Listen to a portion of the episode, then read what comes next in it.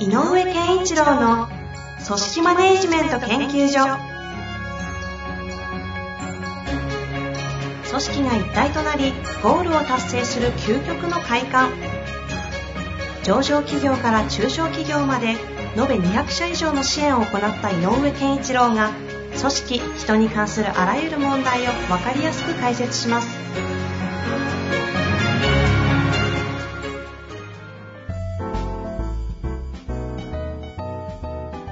こんにちは、遠藤和樹です。井上健一郎の組織マネジメント研究所。井上先生、よろしくお願いいたします。よろしくお願いします。さあ、ということで、今週も行きたいと思いますが。なんか、ここ最近、あの、問い合わせとかもね、いろいろ含めると、なんとなくこう、ぼんやりと変革を求められる時代の組織マネジメントとか、前回で言うと、はい変革を求められる時代のワンオンワンみたいなね、ことだったり。りっていうのがなんか繋がってきてるなという中で、あの、いろいろとね、ご相談がある人事とか評価制度、はいはい。変革が求められる時代におけるね、評価制度、やった方がいいんじゃないかなと思いますので、はい。概論をいかがでしょうか？あのーやっぱり評価制度ってやっぱり組織が向かう方向性と、えっ、と、この、どういう組織づくりをしたいかっていうことにすごく、えっ、と、大い強い影響があるものだと思うんですね。はいで、えっ、と、一つ、あのーじゃあ、個々人をどう評価するかっていうことなので、えっ、と、なんつったらいいのかな。あのー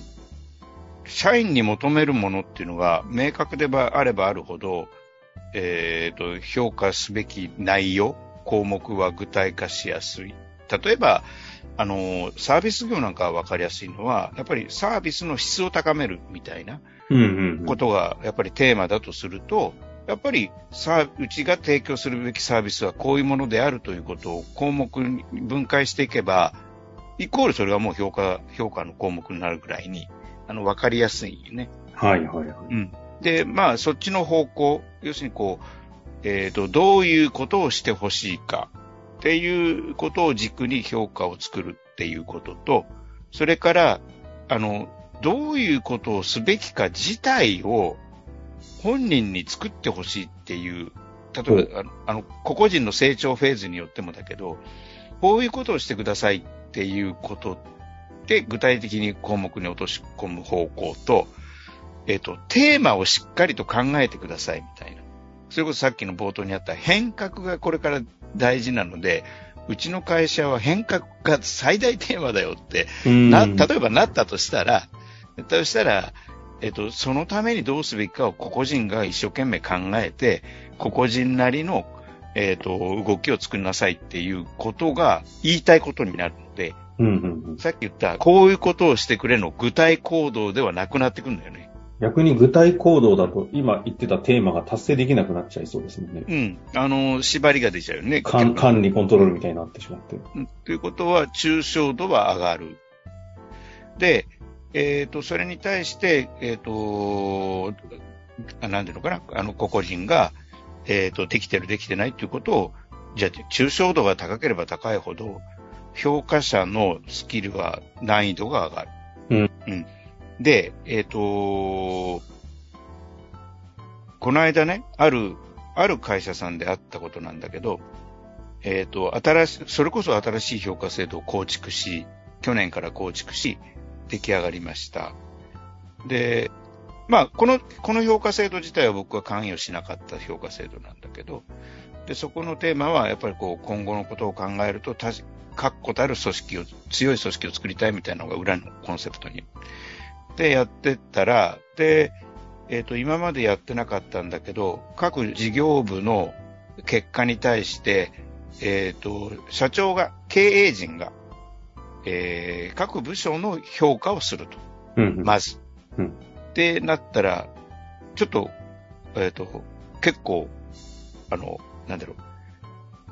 事業を預かっている責任者と経営者との間で、えーなんていうのかな、意見、意見の差というか、経営層は、君たちが言った目標に達してないんだから、評価悪いようん。って言ってるけど、え、待ってくださいよ。その目標って非常に難易度の高い目標で、これをクリアするために今年こういうことまでやったじゃないですかと。なぜこれが評価されないんですかみたいなズレが起きてはいはいはい。たのね。で、うんこういうズレっていうのは、えっ、と、ある意味では、あの、事業なんていう単位で言うと、少し具体的な売上数字があろうがなかろうが、それを達成するということを分解していくと、非常に、えっ、と、ある意味、曖昧とした抽象度の高い世界っていうのは、えっと、いくらでも出てくる。ので、えっ、と、評価する側と評価される側っていうのは、抽象度が高いテーマになればなるほど、い、あの、考え方の差っていうのはすごくずれてくることは大きい、あ可能性が大きいの。うんうん。な、待ってください。こんなにやってるじゃないですかっていう部下と、いやいや、結果としてこうだよね。そう見えなかったよ、みたいな。上司とっていう図が、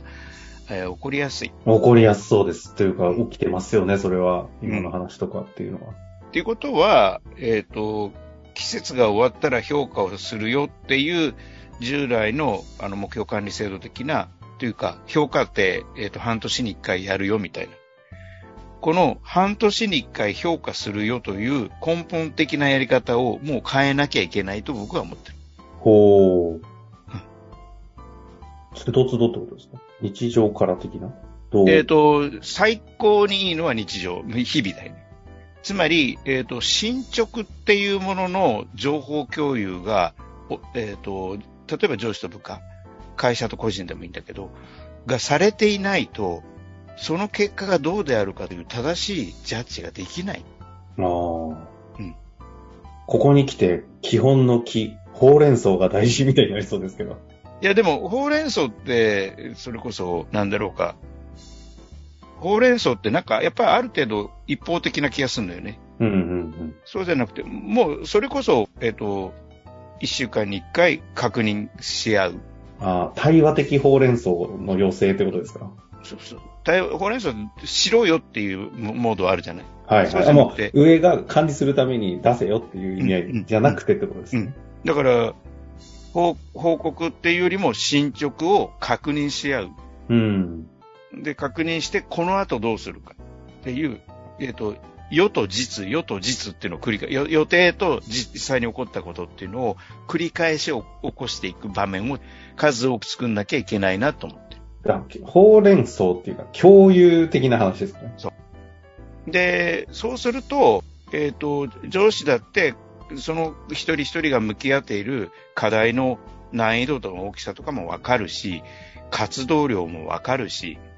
ってなれば、おのずと、例えば最終的に評価の結果としてこうだったって言っても、納得度が違うと思うの。うんうんうん。えさっきの会社の例なんかで言っても、えっ、と、経営層と事業責任者とのズレがあったっていう、この、ずーっと毎月のように話してれば、こことは収まってる話だと僕はう思う。んうん。確かにね。うん。わざわざ私はこの問題が顕在化した時に潰しにかかる必要ないですもんね。そういうこと。だから、問題になるということ自体が、もうプロセスが間違ってると思う。意見のズレがあるという問題が起きるということは、もう意見のズレをなくすという工程、プロセスを作らないといけない。から。僕はえっ、と、評価を、はい、えっ、と、そろそろ評価時期ですって、みんな評価、あ、一次評価者、評価したら二次評価者に回してくださいね。何月何日まで締め切りですっていう運営はもうないんだと。ああ。あの、すぐないとは言わ言い切れないけど、そうじゃない方向に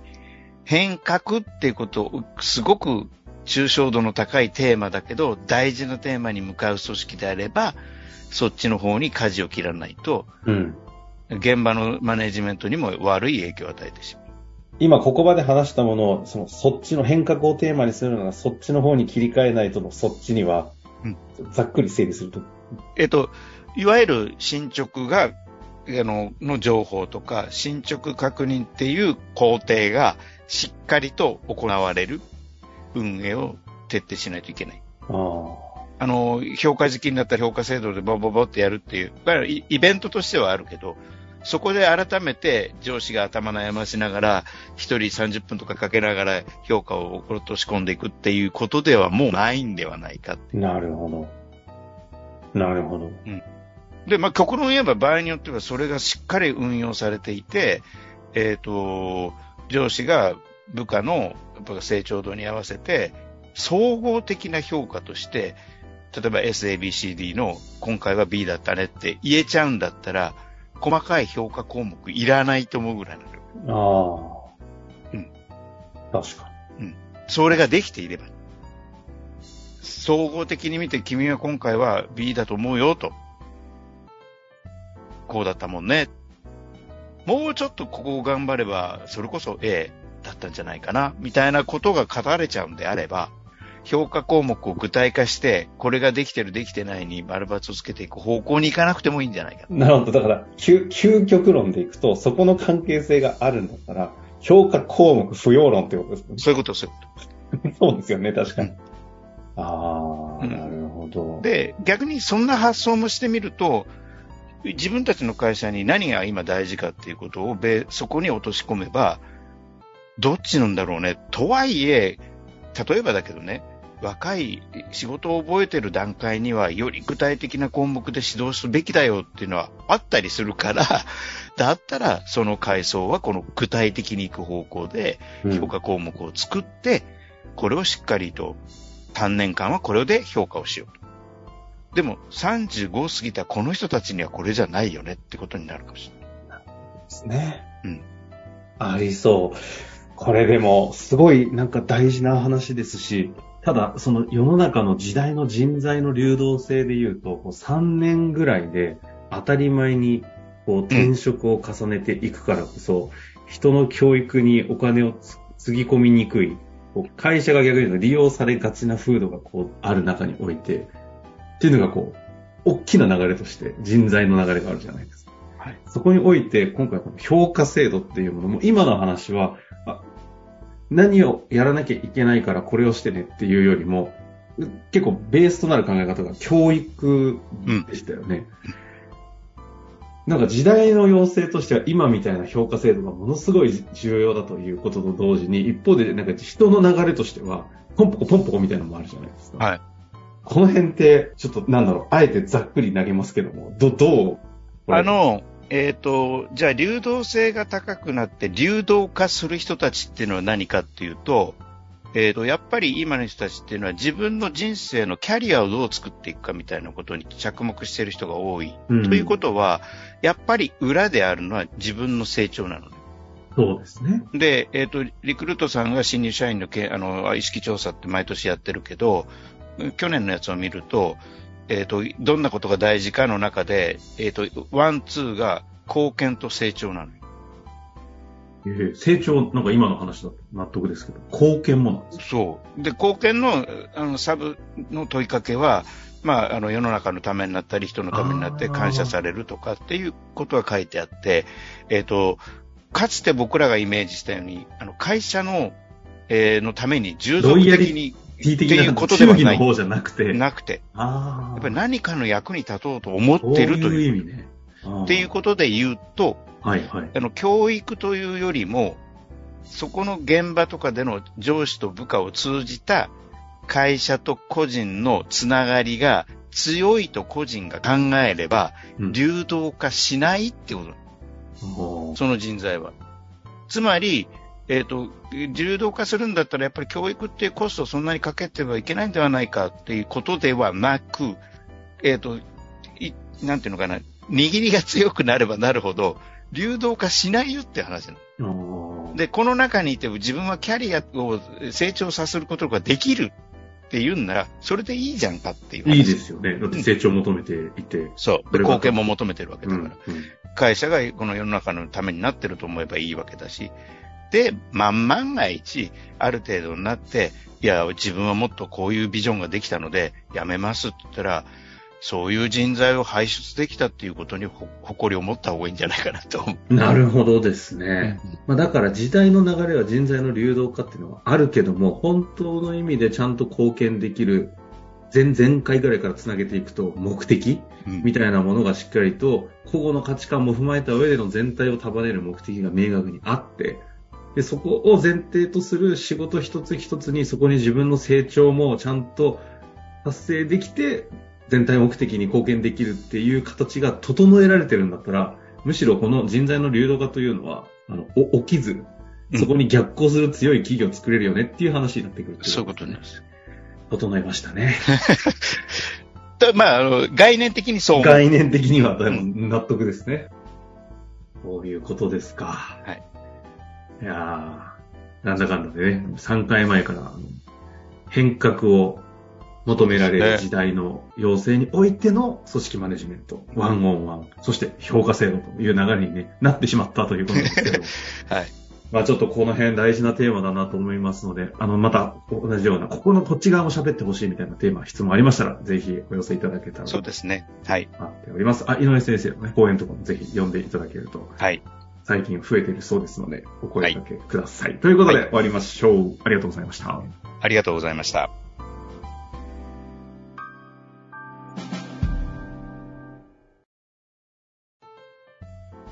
本日の番組はいかがでしたか？番組では井上健一郎への質問を受け付けております。ウェブ検索で井上健一郎と入力し、アカラクリエイト株式会社のオフィシャルウェブサイトにアクセス。その中のポッドキャストのバナーから質問フォームにご入力ください。また、オフィシャルウェブサイトでは無料メルマガや無料動画も配信中です。ぜひ遊びに来てくださいね。